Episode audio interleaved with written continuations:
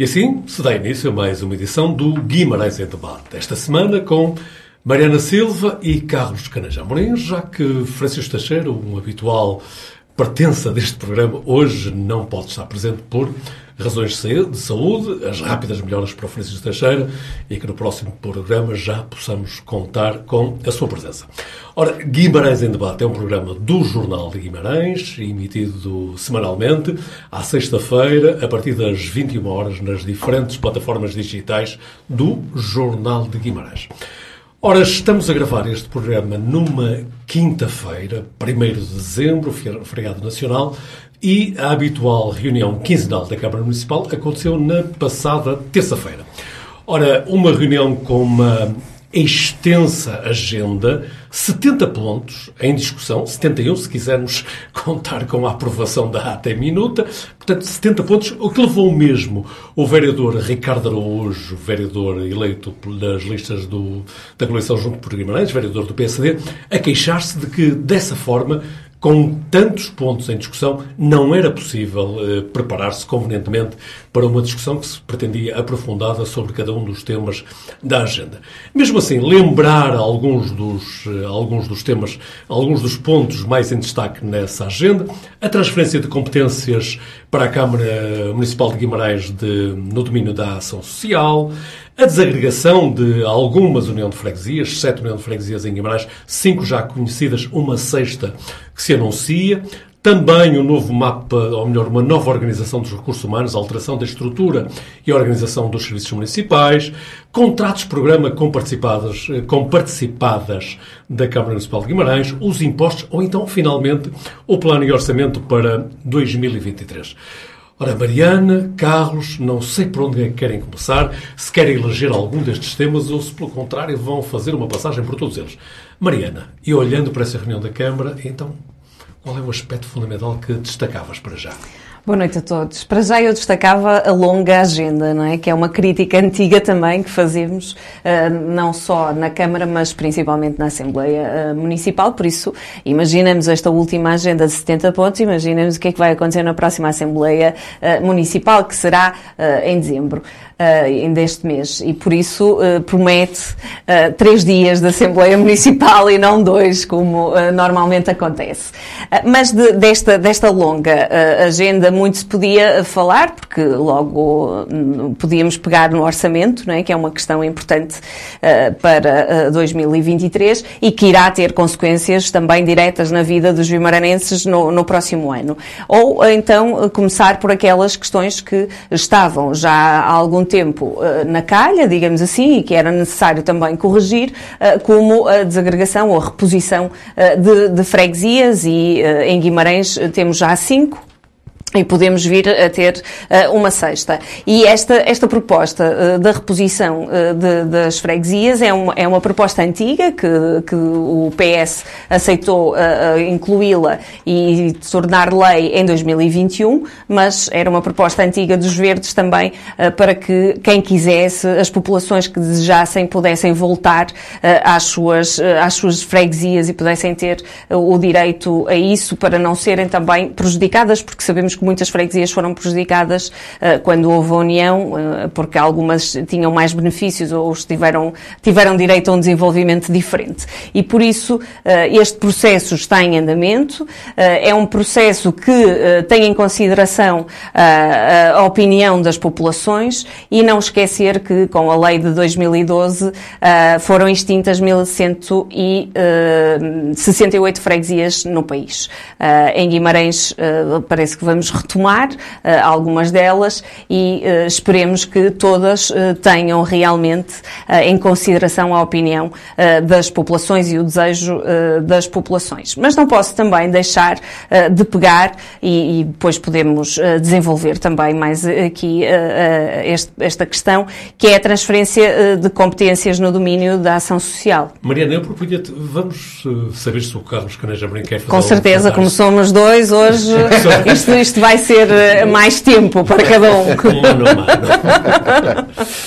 Muito boa noite, António. Agradecer a, eh, a, oportunidade também de ter aqui alguns comentários. Queria dar uma boa noite à Mariana, boa noite ao António e, sobretudo, também mandar um abraço para o Francisco Teixeira e rápidas melhoras.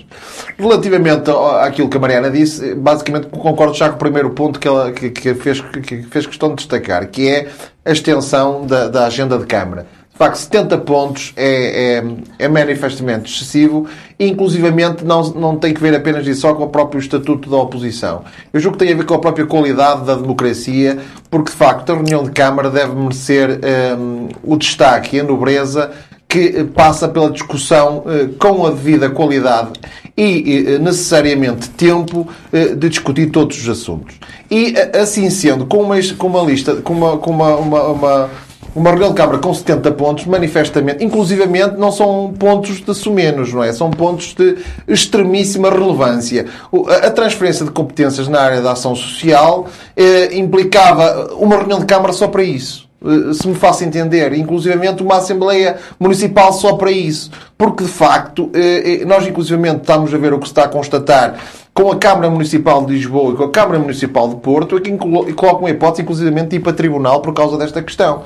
Porque tem a ver com algo... Já vamos a isso, Carlos Pereira Amorim, uh, mas sobre a desagregação de freguesias. Sobre a desagregação de freguesias, o, o, o princípio que a Mariana subscreveu, eu concordo plenamente, que é o povo é quem mais ordena nas suas localidades e, e portanto, a eles uh, cabe decidir. Eu, não obstante ter sido uma reforma do, do, do, do tempo de um governo do, do, que o PSD fez parte, eu sempre publicamente o disse que nunca foi favorável a esta, a esta reforma. Acho que foi um erro. E em Guimarães ela foi feita a réguas quadro, se bem me lembro, não é? Não sim, foi, sim, mas, mas, a, mas. A decisão não foi tomada aqui. A própria, é? a própria lei eu acho que não fez sentido porque não é nas freguesias que se poupa, não é nas freguesias, sobretudo a freguesia dá a proximidade para a coesão territorial é absolutamente fundamental. Sobretudo no interior, sobretudo nos conselhos mais, com, com, com mais déficit até de população, com perda de população constante, a freguesia mantém o poder público próximo daquele cidadão mais afastado. E isso, para mim, tem a ver com a dignidade da própria democracia. Por isso é que eu também já estava não, há, há, pouco a falar na social.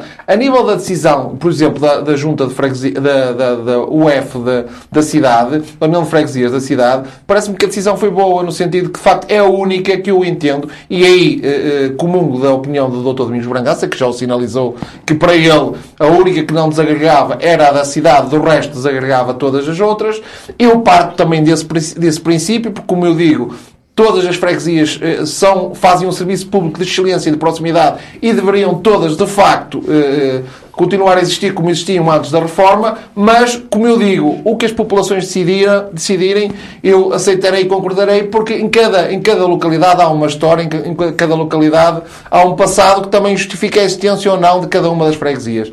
E se em algumas freguesias entenderem que com a União resultou algo melhor ou que eh, eh já está ultrapassada a questão, eu eh, eh aceitarei, porque, como eu digo, o povo é quem mais ordena. Não, posso só discordar aqui deste, deste ponto da União de Freguesias da cidade, eh, porque também fui lá eleita e, e porque vivo eh, nessa, nessa freguesia, eh, mas esta freguesia, parecendo que é um todo e parecendo que, que, que contém uma, um, um, limite de fronteiras apenas no centro da cidade, isso não é verdade. Porque nós, quando falamos de Oliveira do Castelo, nós falamos para lá do Castelo. E quando falamos na cidade, estamos a falar para ali para o bairro da Nossa Senhora Senhora da Conceição, por isso já estamos a falar, já é fora também, que não é todo, mas tem ali uma parte. Por isso há aqui, uh, uh, há uma extensão de, de território que é, que é preciso uh, cuidar e ter atenção com diferentes necessidades e que, desde que foi a União, percebe-se que há mais atenção para umas do que para outras, em determinadas alturas, apesar de, de, de não haver tantos problemas como numa freguesia mais, mais fora, mais mais interior. Ah, é claro que, que os serviços estão mais próximos, há, há um transporte, há a mobilidade que corresponde às necessidades e por isso também habita mais gente, se bem que depois, se, pensarmos ali no Toral e na Rua Santo António ou Rua Gil Vicente, não estão habitadas, não é? Podiam estar, podiam ter mais gente e por isso há aqui estas diferentes necessidades. Englobam um centro histórico, há, há, há uma, um, uma, uma leitura diferente de, das necessidades necessidades deste território. E por isso, não, se, não dizendo se, não sei qual foi a opinião da, da, da reunião de, da Assembleia de Freguesia, não conheço, mas, mas sei que, que, que não foi aprovado, uh, mas não sei que argumentos é que foram utilizados, mas uh, Basta sabermos que, eh, desde que eh, foi a União de Freguesia, não se consegue encontrar um único símbolo, não se consegue encontrar um único nome para aquela União. Ainda se diz as três freguesias, ainda se escreve as três freguesias, ainda se usa os três símbolos das três freguesias, porque esta identidade também é importante e as pessoas sentem-se eh, de, de Oliveira do Castelo, sentem-se de Sampaio, sentem-se de São Sebastião, mas não se sentem de, de, de um todo, não é? Sentem que pertencem àquele local. Sentem o e esta... que é um presidente de proximidade. Nem, mas, criou, mas, criou mas, o, um mas o presidente de proximidade também saiu chamuscado desta, desta união. Sim, porque se fores ouvir, exatamente, se fores ouvir, se fores ouvir os fregueses, ah, desde que é a união, o seu presidente não põe aqui os pés. Desde que é a união, o seu presidente não manda para aqui limpar. Desde que é a união, o seu presidente... Isto Tivemos eleições já há um ano, não foi isso que, não foi isso, isso que a maioria disse. Exatamente. Mas isso, mas isso eu, eu, acho, eu acho incrível incrível que quando não é, não é, então, então está toda a gente feliz com o PS na Câmara, Caneja. Não necessariamente. Ah, então, quer dizer, eu, tivemos eu, eu, eleições há um ano e o PS ganhou com maioria. É e nós sabemos que não está toda a gente satisfeita. E não está toda a gente satisfeita com o PS na Câmara. Por isso, pessoa que é de proximidade o Rui Porfírio, porque eu também E eu também trabalhei diretamente com o Rui Porfírio e também sei da dedicação dele, mas não consegue dedicar-se da mesma forma desde que é a União. Não há é volta. É diferente. Não a, escala, a, escala é maior. Exatamente. É e eu acabei de dizer que são é necessidades é distintas. São necessidades distintas. Mas, mas, e por nós, isso, nós formos ver a Costa, isso, a Costa, Creixomil, Azurém, Uh, uh, mesmo, mesmo Zão Frio, uh, são, a cidade, a cidade está, está, está, a esticar para lá, não é? Portanto, pois está, para silvar está, também. Está para silvar. Exatamente. Portanto, hoje em dia, determinar onde começa e onde acaba a cidade mas não é, é outra assim questão, fácil, Mas é? é outra questão. Eu estava a falar era da resposta às necessidades deste território.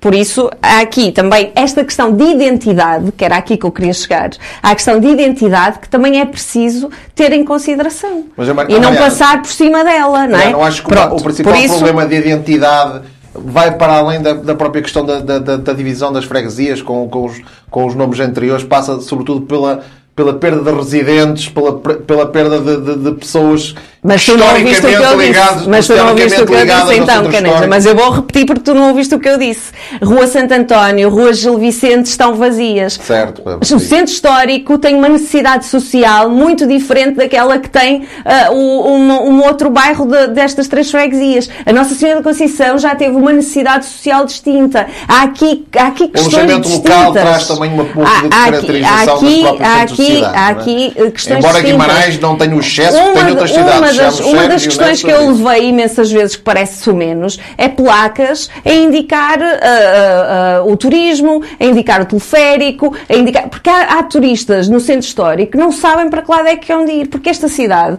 não tem placas, tem medo que as placas venham a, a deteriorar o centro histórico ou, ou a deformá-lo. Quando isso não é verdade em qualquer outro centro histórico do, do país, tu vês, fazem-se placas com design, fazem-se coisas que se apliquem ao espaço, mas informa-se as pessoas que andam na rua para onde é que elas devem ir. E isto era uma, uma, uma das questões que foi imensas vezes que eu levei. E há outras que eu te podia dizer, que, que as questões, e mesmo as questões sociais, dos idosos que vivem no centro histórico, são muito distintas das, das questões sociais de outra parte de, deste território. Sim, e por isso há aqui a necessidade de, de, eh, perceber se é necessário mesmo esta desagregação. Pelos vistos, não, não, não foi aceite na Assembleia de Freguesia. Não sei que argumentos foram dados, mas eu estou a dizer a minha visão sobre isso, porque certo, tu falaste, certo, certo. falaste dessa questão. Eu, de facto, entendo que, que o facto, a liderança do Rui Porfírio e a proximidade com que ele exerce o cargo acho que também facilitou esse caminho de, de, de agora a, a, a, comunidade entender que não há uma necessidade de desagregação. E, por outro lado, essa questão de, da perda de, de residentes que, que, tinham uma identificação muito grande com cada uma das freguesias também foi um plus, foi um, um algo que também veio facilitar. Está bem. Sentido. Tá Mariana bem. Silva, e sobre a ação social? A ação social, eu acho que aqui nós estamos a falar, e, e aqui concordando com o Caneja, uma, é uma, uma questão importante que deveria ser discutida uh, com mais tempo e até uh, levantando algumas questões, porque, nós, porque é, é um risco muito grande fazer esta transferência nesta altura. Porque todos sabemos que o próximo ano não vai ser uh, fácil. E por isso, nós temos um grave problema no nosso país e que em Guimarães também, também se sente, que é a ação social que devia ser, este apoio social que devia ser pontual, não é? Que devia ser encarado como um momento pontual de uma necessidade de uma família ou de uma pessoa. Não. A gente, o, o sistema, o que tem feito, os últimos governos, e mesmo em Guimarães se vê isso, é tornar as pessoas dependentes deste, deste apoio social. E, e, e esta dependência passa muito também pela precariedade. Porque se as pessoas vivem em precariedade, não têm, empobrecem a trabalhar, não, há necessidade de recorrer ao apoio social. E e por isso temos aqui esta, esta, este problema que não, que não desaparece, muito pelo contrário, eh, que, que, se, que cresce até. Eh, nós estamos a chegar ao Natal e, infelizmente, aquilo que nós ouvimos e que vamos ouvir de certeza absoluta é a Câmara a dizer que este ano deu mais 50 cabazes ou mais 100 cabazes, como se isto fosse uma coisa bonita de se dizer. Como se isto fosse uma coisa que, que, que viesse trazer uh, alegria a nós que não precisamos dos, dos cabazes ou, ou à sociedade que uh, aumentar o apoio social é uma coisa bonita. Como o, o governo fazer bandeira das 150 mil crianças que estão em extrema pobreza. Extrema pobreza é, é não ter uma refeição. Extrema pobreza é não ter o mínimo. E, e o governo vir levantar esta bandeira de que vai apoiar 150 mil crianças em extrema pobreza, é dizer que nós temos o nosso país num estado de pobreza tal que estas crianças representam famílias, representam pais, representam adultos que vivem na precariedade e que não conseguem fazer frente às suas, às suas contas no final do mês. E por isso, eh, a ação social ser transferida, esta questão de passar uh, esta responsabilidade do Estado, o Estado, e lembro, tem a responsabilidade de assegurar a todos os cidadãos iguais oportunidades e acesso a direitos políticos, económicos e sociais. Se passamos esta responsabilidade para os municípios, nós corremos o risco de ter municípios que não conseguem garantir isto. E por isso, se Porto e Lisboa, que foi o Porto até foi a mesma questão que fez com a educação também, não é? Se nós estamos num processo de transferência de, de, das escolas que já está a ser dificílimo, que na última Assembleia toda a gente assistiu ao seu Presidente da Câmara a dizer ah, as escolas até agora estavam todas boas, agora estão todas más. Não é verdade. Não é verdade. As escolas de Guimarães já precisavam de obras. O Sr. Presidente é que não se lembrou disso quando teve que aceitar a transferência. E agora, esta questão social, num tempo difícil que se adivinha, eh, não se percebe eh, como é que os municípios vão fazer face às necessidades das populações. Carlos Sérgio Amorim, imaginas como é que os municípios vão fazer face a essas dificuldades? António, com a máxima honestidade e subscrevendo quase no essencial aquilo que disse a Mariana, o que me preocupa mais, António, inclusive, é a falta de debate e a falta de, de se esclarecer o que aí vem. Porque eh, visitemos a questão da descentralização na área da educação. Inclusive, até neste fórum, que, no nosso Guimarães em debate, esteve aqui presente a doutora Adelina Paula Pinto, vice-presidente da Câmara Municipal, e eh, eh com a máxima transparência, assumiu que havia claramente um déficit financeiro na transferência uh, das, das, competências e que seria o orçamento municipal a financiar esse diferencial. Ora, uh, muitas das vezes o que nós constatamos é que é a, a perda de qualidade dos serviços ou a, teora, de, a teoração dos serviços prestados que acaba por financiar, porque de facto não havendo dinheiro, uh, no fundo depois quem, quem sofre é os utentes desses serviços públicos. E portanto a mim preocupa-me claramente perceber se, eh, porque eh, estranho quando vejo eh, a Câmara Municipal de Porto com toda esta vimência a questionar a transferência de competências, porque diz que há claramente uma decalagem enorme em termos de, daquilo que é assumido e das verbas transferidas. Quando vejo o, o, o Carlos Moedas na, na, Câmara Municipal de Lisboa insinuar ou quase dizendo que vai recorrer a tribunal para que não ocorram as transferências. E nós, mais uma vez, uma Câmara, a Câmara Municipal de Guimarães, que é algo que, que, que, que por vezes me, me, me, preocupa, que é a perda de voz. Nós temos que, de facto, ser mais exigentes e, inclusivamente, se de facto o interesse eh, público eh, municipal não é respeitado nas transferências que vêm do terreiro do passo, nós temos que dizer não, não, não interessa se quem lá está é do meu partido, quem que cá está. Interessa sim ao superior interesse de Guimarães. E, portanto, será que vai acontecer na ação social o que aconteceu na educação e que foi assumido publicamente? Porque isso tem consequências graves. Nós estamos a falar, eu sou, como já disse aqui também uma vez, da ala, social-democrata do PSD. O que é que isto quer dizer? Com a preocupação social vem vimente. Eu não defendo a caridade, eu defendo a solidariedade. Deve haver solidariedade com quem mais precisa. Eu sou licenciado em Direito porque o Estado me proporcionou uma bolsa de estudo. Senão eu não era. E, portanto, isto é ação social, no, quando é necessário, no momento certo. E, portanto, nós temos que ter exigência máxima. Quando estamos, sejando, sendo também honesto, acho que a Sra. Vereadora Paula Oliveira trabalhou com o máximo afinco na proposta que apresentou. Gostei do modelo e do conceito de, social, de, de ação social integrado que ela, que ela apresentou. Gostei também do facto de ter discriminado os valores que estão em causa e que existiam antes e que passarão a existir, mas, eh, eh, como diz uma, uma, boa, uma boa amiga minha que aqui está presente neste momento, será que depois os números vão bater certo com a realidade? Porque a Mariana Silva tocou num ponto estrutural, neste momento até, que inclusivamente reforça aquilo que eu disse, que é 2023 vai ser uma exigência social fortíssima. E então, há números sobre isso? Sabemos já, porque um político não é só decidir no momento. O político, o segredo do bom político é antecipar os problemas. É perceber quando o problema surgir que vamos ter a solução certa para, para o problema. Toda a gente está a perceber que com o aumento da, da, da, taxa de juro e com o aumento da prestação, da, do esforço que cada uma das famílias vai fazer para pagar a prestação ao banco, vai ter que cortar outros lados. Isto vai ser gravíssimo.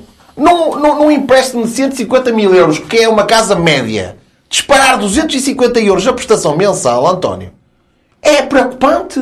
É, de onde é que as famílias vão? Onde é que essas famílias vão buscar o dinheiro? E assim importa perguntar, e que fazer então?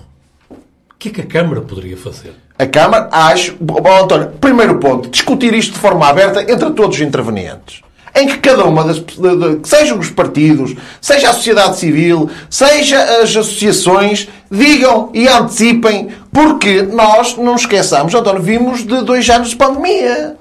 Nós temos uma guerra, nós temos uma inflação. Portanto, isto é uma situação eh, bastante trágica e, portanto, não há nada como ouvir. E ouvir eh, propostas que podem, podem vir das mais, dos mais variáveis fontes e que nós devemos estar preparadas para. E não, parece que se está a esconder o debate, António. Não pode ser. Nós temos que perceber o que está a passar para que depois não digam que os da oposição só criticam, que é fácil criticar, os, os que governam dizem que é sempre muito difícil decidir, mas eh, no momento certo não se fez o debate devido. E, portanto, a minha crítica principal é a ausência de debate e é eu entender e temer estar certo de que a voz de Guimarães está a ceder no que diz respeito ao superior interesse de Guimarães versus o interesse de cada partido. Isto é, o Partido Socialista de Guimarães não tem que respeitar o Partido Socialista que está a governar eh, o país.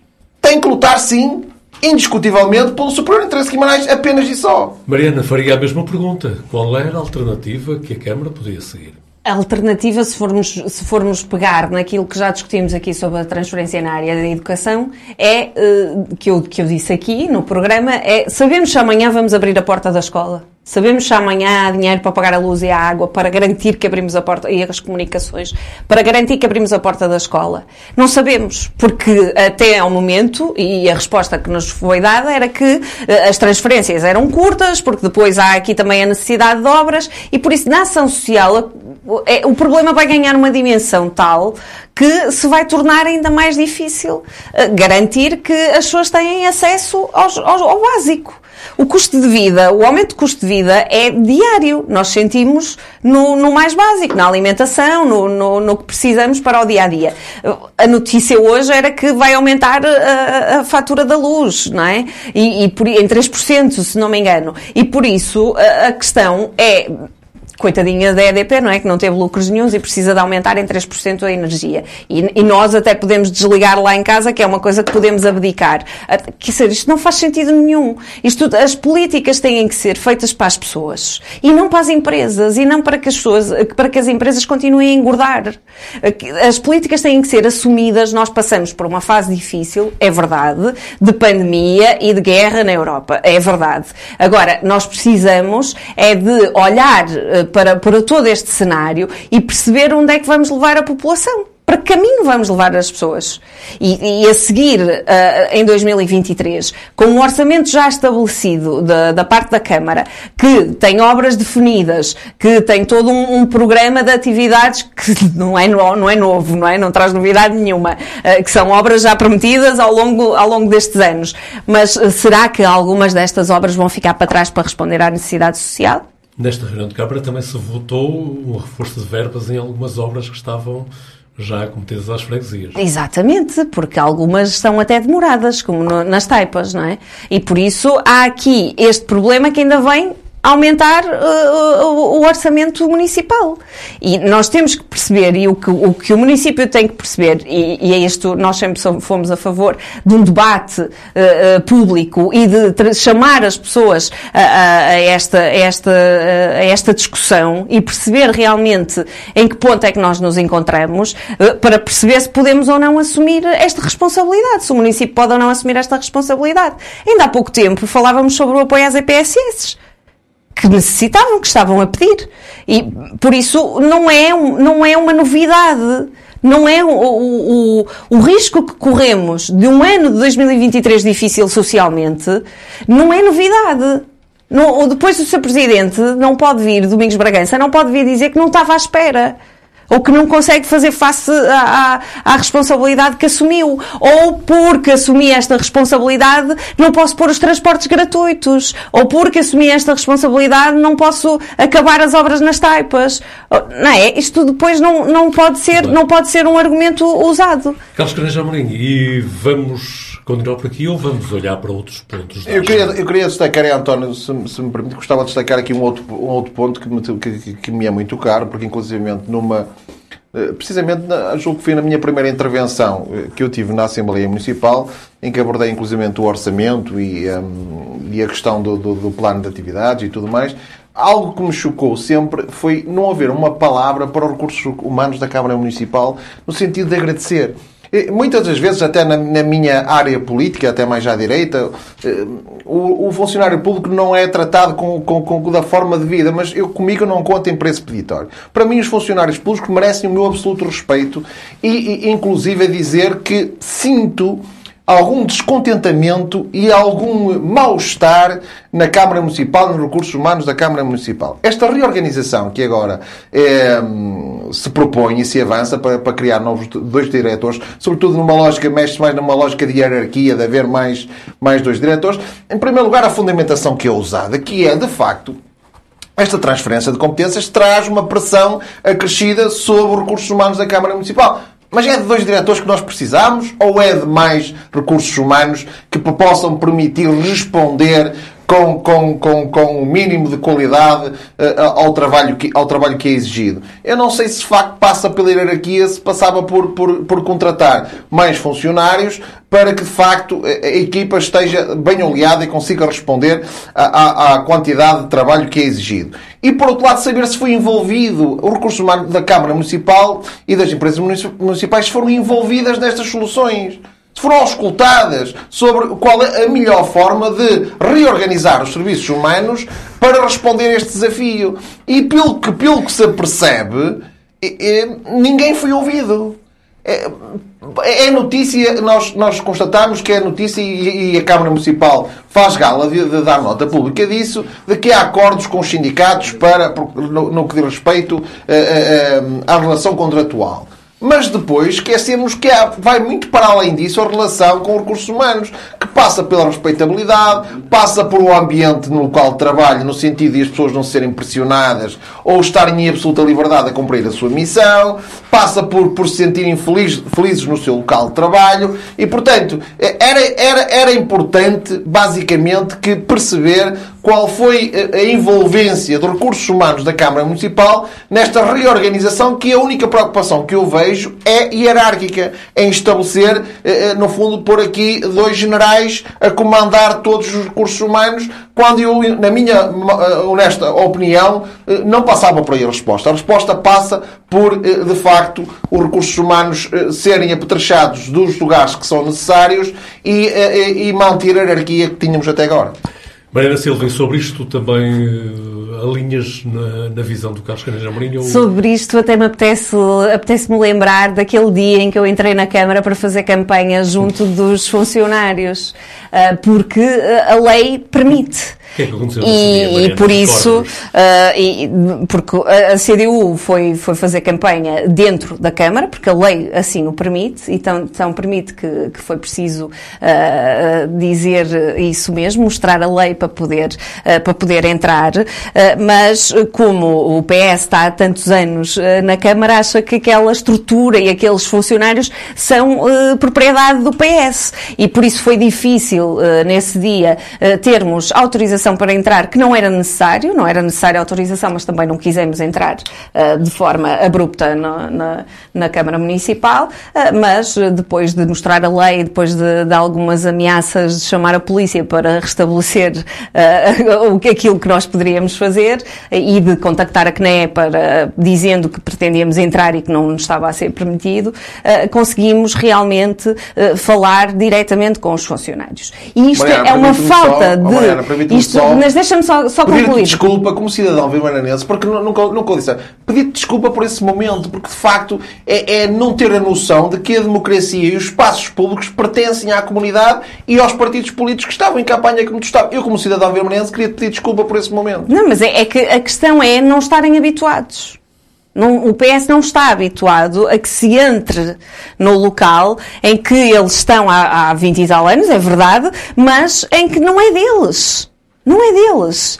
E por isso, uh, ir falar com cada um dos, do, dos, dos funcionários, ali como noutro sítio qualquer, de, de, noutro espaço público, é o normal. E por isso, uh, espero ter conseguido, que a CDU tenha conseguido abrir aqui esta porta, para que nas próximas eleições, quem desejar fazê-lo e quem concorrer uh, à Câmara, o possa fazer de, com, com outra liberdade que, não, que não nos foi permitida a nós e que foi necessário eh, fazer ali alguma pressão e colocando também alguns funcionários que estão responsáveis pela segurança e pela portaria numa situação desagradável, não é? E por isso, eh, nada contra o funcionário que estava a fazer o seu trabalho eu estava a fazer o meu também. E por isso, eh, a questão aqui dos recursos humanos é mais uma vez aquilo que, que nós que estamos cansados de dizer. Não há diálogo, não há, não há qualquer ligação com, com os trabalhadores trabalhadores ou com as populações,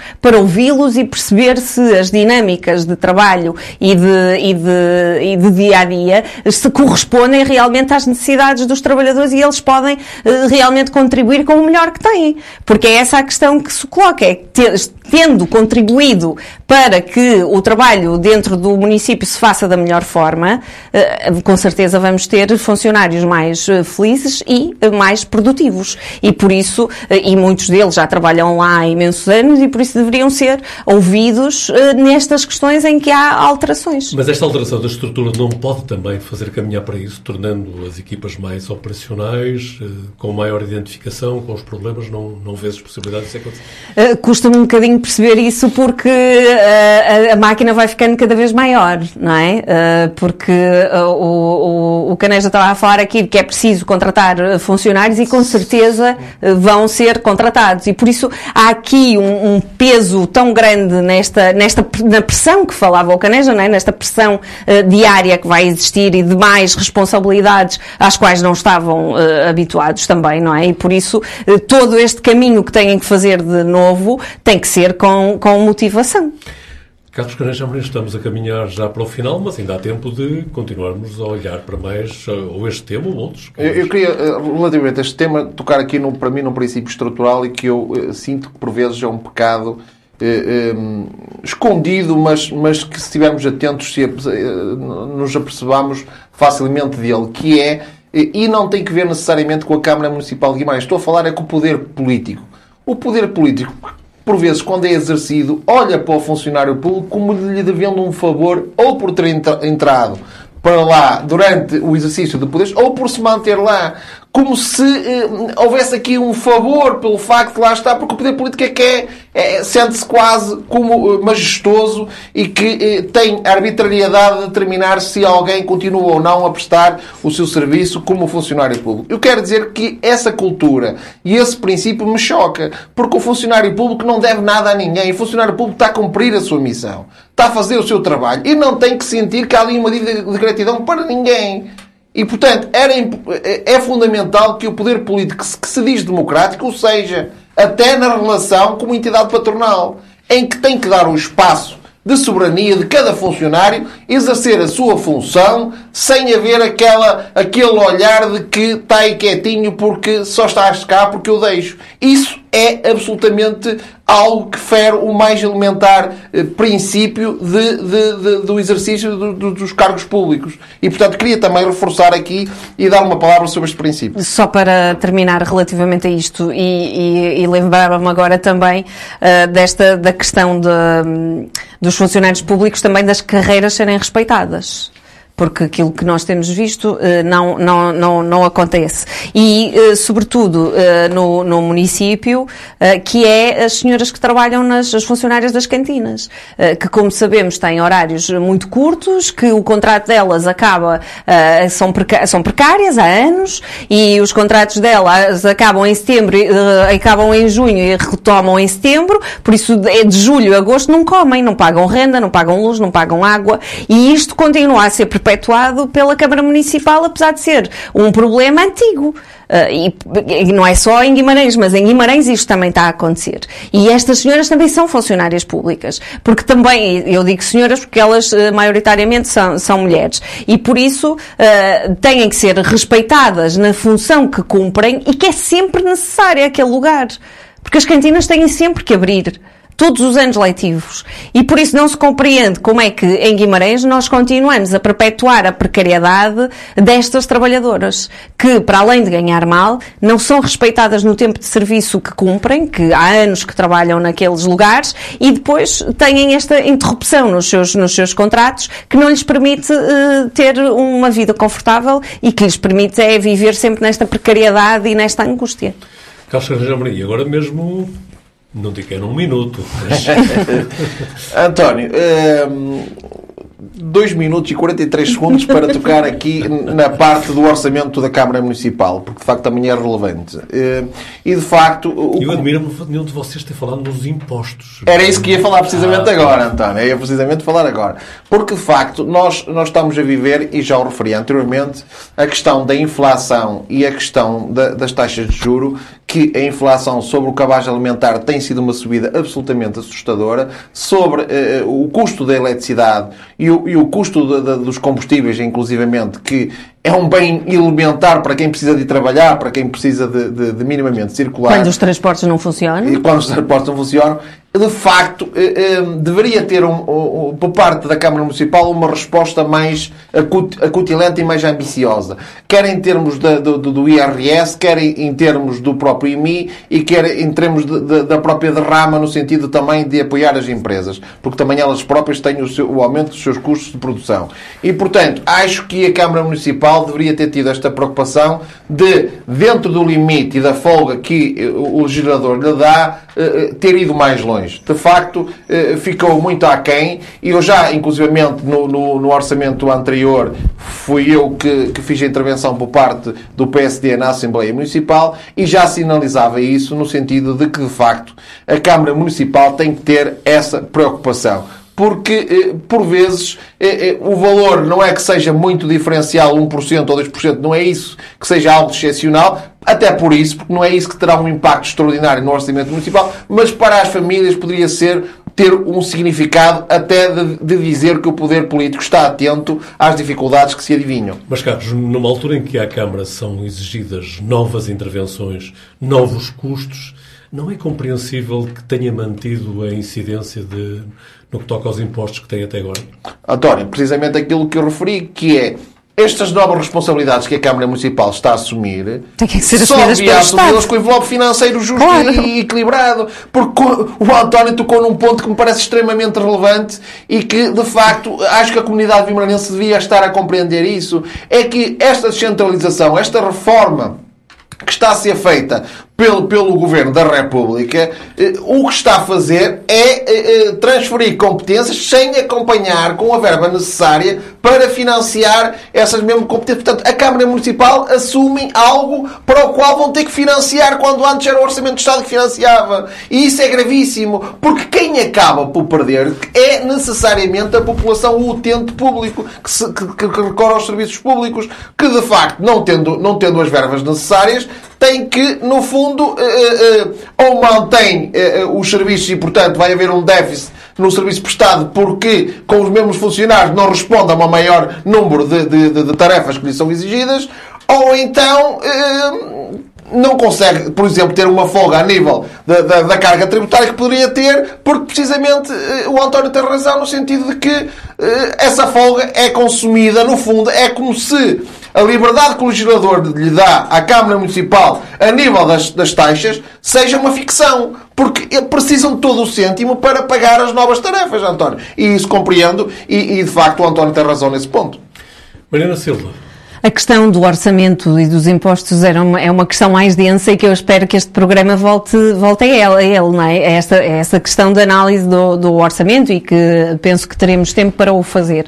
Mas a, a relação de- do- dos impostos com as novas responsabilidades do município nunca se pode fazer. Porque a questão é que o Estado tem a responsabilidade de garantir a educação, o Estado tem a, a responsabilidade de garantir a ação social e por isso é do Estado que tem que vir o dinheiro.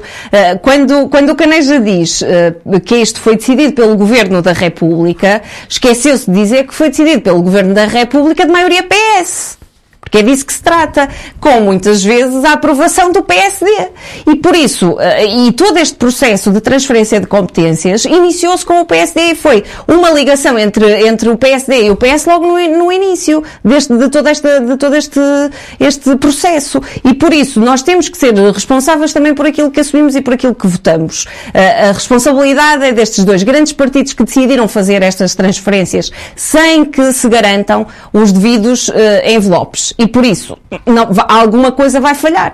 Mariana, mas Alguém vai ter que pagar. Isto não começou no e tempo por isso, Mariana. não, não começou. É melhor ires ver a história. É melhor ires ver a história, Ora, porque foi, foi o Rui Rio que assinou uma, um contrato Isso, com o Costa sim, relativamente a estas transferências. Por isso é melhor ires lá ver a história. E a CDU já disse, disse imensas vezes que era contra, alegando o quê? Aquilo que tu acabaste de dizer. Se o envelope não corresponder, não faz sentido fazer esta transferência de competências. E por isso a Eu história está, a história está contada. A história está contada desde o a início. mim, eu aqui só Este- exatamente, por isso a história está contada Eu e concordo com esse princípio que a CDU e, e, Sem a, envelope questão, a questão é que não são os vimaranenses a terem que pagar uma irresponsabilidade que, foi, que tem que ser assumida pelos partidos Com que a certeza, assinaram. com certeza. Por isso, que é óbvio assim. que esta questão dos impostos vai recair sobre os vimaranenses. A mim não me importa tem que se é a pagar, culpa. alguém tem que se pagar. é não, pois, mas a culpa é, mas é necessário saber de quem é a culpa, porque senão andamos aqui sempre a, a cair no mesmo erro e a decidir e a, a colocar as pessoas que têm esta decisão, estas, estas decisões na mão, no poder, no governo. E por isso não podes chutar, foi o governo da República que decidiu, porque foi o governo da República, com maioria PS, que decidiu, e foi quem assinou o contrato e quem assinou esta, esta decisão da transferência, conjuntamente com o PS, que decidiram que estas Mariana, coisas mas iam o- ser o- assim. O PSD do Dr. Rui Rio o que estabeleceu foi eh, e aprovou foi a Lei Geral sobre a descentralização de competências. Não foi depois a questão em concreto da transferência em cada uma das áreas. Porque aí, inclusive, lembro-me perfeitamente o Dr. Rui ter sinalizado que por aí o caminho estava errado. Agora, na lei base, na lei quadro que estabeleceu a descentralização de competências, houve um princípio. Se tu me dizes, Mariana, que já aí o PSD devia ter algumas cautelas, porque já haveria uh, o Porque princípio. foi alertar para isso. Não, não direi que não deixas ter alguma razão. Não direi que não deixas ter alguma razão. Agora, A questão é que foi alertar quem- para o isso. PSD não era governo, não é? O PSD bem, simplesmente. não era governo, mas aliou-se à decisão. Agora- aliou-se à decisão. Agora, o que me parece isso, necessário- A questão, a questão é que eh, eh, o- os IMIs, as derramas, os apoios às micro, pequenas e médias empresas é uma coisa que nós lutamos desde sempre. Os verdes, eh, especialmente, eh, lutam desde sempre para que estes apoios existam porque há muitas dificuldades e na pandemia então isso sentiu-se muito mais. Estas eh, micro, pequenas e médias empresas sentiram muito mais e por isso é preciso eh, auxiliá-las. Mas não é com o interesse municipal como temos visto até agora que tudo serve. Não é? É, é perceber quais são as necessidades e realmente apoiar as empresas também para que possam continuar a laborar Certo. e possam cumprir com melhores salários dos seus funcionários para que Guimarães deixe de ser um município que pague que tem, que tem salários Opa. baixos António, e que depois tem que só 30 corresponder a todos estes impostos. 30 segundos. António, só, só 30 segundos. Eh, O que me parece e, e que está, e que está patente e que era importante que, que, hum, todos os partidos, sobretudo a nível local, percebessem o que está em marcha relativamente à questão da desconcentração, porque isto não é uma descentralização, em que se está a reavivar os governos civis com Isto é uma competências. transferência. Com competências. Estão, estão a ser criados governos civis com uma competências que nunca existiram, que têm a ver com a transferência para, para as comissões de coordenação e desenvolvimento regional, em que eh, as transferências, inclusivamente em áreas de, de, de- de cultura, de saúde e outras áreas em que vão ser transferidas competências, em que o objetivo claro é só um, e é nisso que. E do que, ambiente. que é, que é pôr a Europa a pagar as nossas despesas, inclusivamente na própria educação. E, portanto, é, é uma fuga em frente, que eu não sei que consequências é que terá, mas era importante nós estarmos atentos que a grande reforma que o António Costa tem em marcha é transfor- transformar as, comissões de coordenação e desenvolvimento regional em governos civis em que terão orçamentos, no fundo, financiados pelos fundos comunitários. E agora, caminhando para o final, mas antes lembrando que o desafio que a Mariana fez para que o plano e orçamento volte aqui ao Guimarães em debate, voltará sempre que o painel entender conveniente pela parte do moderador está disponível para colocar à discussão. Por agora, é mesmo tempo de hum, reservarmos um minuto para cada um para falarmos de alguma coisa que acham que deve ser referido ainda neste programa. Começamos pela Mariana, por exemplo. Não sei o que é que hoje nos vais recordar. Como não podia deixar de ser, eu hoje eh, falo- gostaria de trazer aqui a questão das dicolinas. Eh, o Pinheiro, o, o primeiro número, eh, foi esta semana, com muita gente, com muita juventude, enchendo novamente as ruas da cidade com os rufos do- dos, dos tambores, digamos assim, e por isso gostaria de trazer para a sugestão de Natal este livro, Manual para um Pequeno Nicolino, do Paulo César Gonçalves. Já trouxe aqui outros livros dele, mas acho que este é muito interessante porque é de tradições que se fala. Eh, e não é só o Pinheiro, não é? Existem outros números de- que, que vão decorrer ao longo deste mês e que não têm tanta gente eh, como tem o Pinheiro e que merecem também a igual eh, atenção e participação de todos. E por isso que este, este livro traga para as nossas crianças outra informação e, e que lhes alimente esta tradição da sua cidade, que pre- precisava aqui de alguns ajustes, mas isso Carlos Caranjá Amorim, também vamos falar de livros. Não, António, vamos falar eh, num espetáculo de teatro eh, absolutamente extraordinário que eu fui assistir, mas eh, eh, eu queria partir precisamente deste espetáculo de teatro, que foi Os Gigantes da Montanha, foi uma adaptação, encenação e direção do Moncho Rodrigues, e que de facto eh, o alertar e o agradecer à comunidade, eh, à, à sociedade civil vimaranense, que tem instituições como a ASMAV, como tem o CAR, como tem o Convívio, que permitem que, eh, num setor muito subfinanciado, como é a cultura, que não é só em Guimarães, também é no país, haja uma, haja uma sociedade civil que consiga, de facto, preencher esse espaço e dar essa riqueza que não há, não há nenhuma comunidade que consiga subsistir, sem esta oferta cultural. De facto, Guimarães, nisto, eh, eh, é muito privilegiada. A ASMAV, como já o fez com a Grande Serpente, que foi outro, outro espetáculo absolutamente extraordinário, fabuloso, em que eu estive presente. Este espetáculo foram divididos em quatro dias, se não estou em erro, foram mais de 400 pessoas que foram assistir. E foi mais uma vez com uma estética, com uma, com, com uma, com uma linguagem muito própria do Moncho. E depois a própria comunidade que é criada e que responde, que os próprios atores, no fundo, são comunidade em ação, em que há ali uma interligação e, de facto, eh, emociona ver o amor com que eles, eh, com que eles eh, a nível teatral, demonstram que de facto a grande causa deles é a arte, a grande causa deles é o teatro, a grande causa deles é a cultura e neste caso até tive aquele momento especial que o monstro também, inclusive da Grande Serpente, também na entrada fazia, que é a ligação entre os atores, os espectadores e sobretudo questionar um poder político que por vezes se julga gigante e que vive uh, uh, em terras altas, mas no fundo a essência de uma comunidade vive na cota baixa e aí é que está a verdadeira dignidade de um povo. E deste modo chegamos ao final de mais uma edição de Guimarães em Debate, com a promessa de sempre de que voltaremos dois ou oito dias, oito dias com outros temas e os mesmos ou outros protagonistas. Por agora, lembrar que nos poderá continuar a seguir através das diferentes plataformas digitais do Jornal de Guimarães. Continuação de uma fantástica sexta-feira e bom fim de semana.